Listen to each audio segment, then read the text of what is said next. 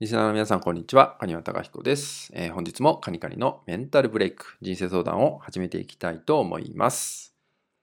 えー、本日のね、ご相談は、えー、毎月目標を決めるんですけど、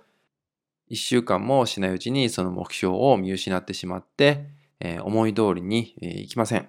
どうしたら思い通りに1ヶ月間過ごせるようになるでしょうか？といったようなご相談となります。はい、目標を立てるってすごく大事な考え方になりますよね。目標があるから、まあ、それによって行動ができるようになってくるってあると思うんですよね。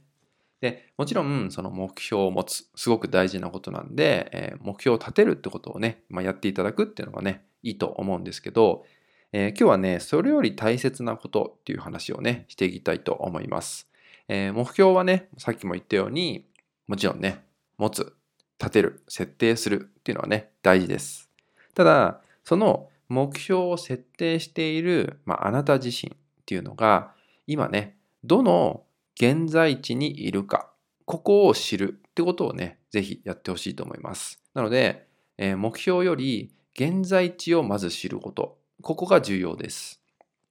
あなたが今どこに立っているか、その立っている場所がわからないと、例えばね、目標を立てたとしても、右に行っていいのか、左に行っていいのかっていうのもわからないわけですよね。まあ旅行で例えるとすごくわかりやすいですよね。東京に、まあ、住んでいたとします。で、えー、北海道に、まあ、行くってなった時にその北海道に行くっていうのが、まあ、目標だったとした時に、えー、自分自身が現在地つまり東京にいるっていう現在地が分からなければ北に進んでいいのか、えー、そもそも南に行っていいのかっていうのもわからないわけですよね。なので、まず目標っていうのをね、立てた時に、じゃさらにね、自分はどの現在地点にいるのか、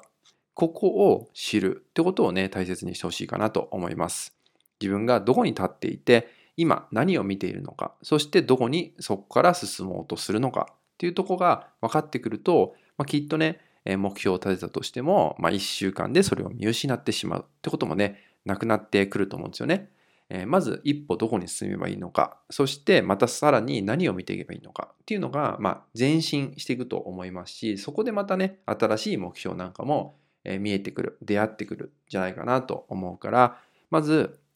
目標っていうのはね、もちろん大事です。ただ、プラスしてあなたが今どこにいるのか、あなたは現在地はどこなのか、これを再確認する。ここをね、忘れないようにしてもらえたらなと思います。はい。それではですね、今回の内容は以上になります。最後までご視聴いただきましてありがとうございました。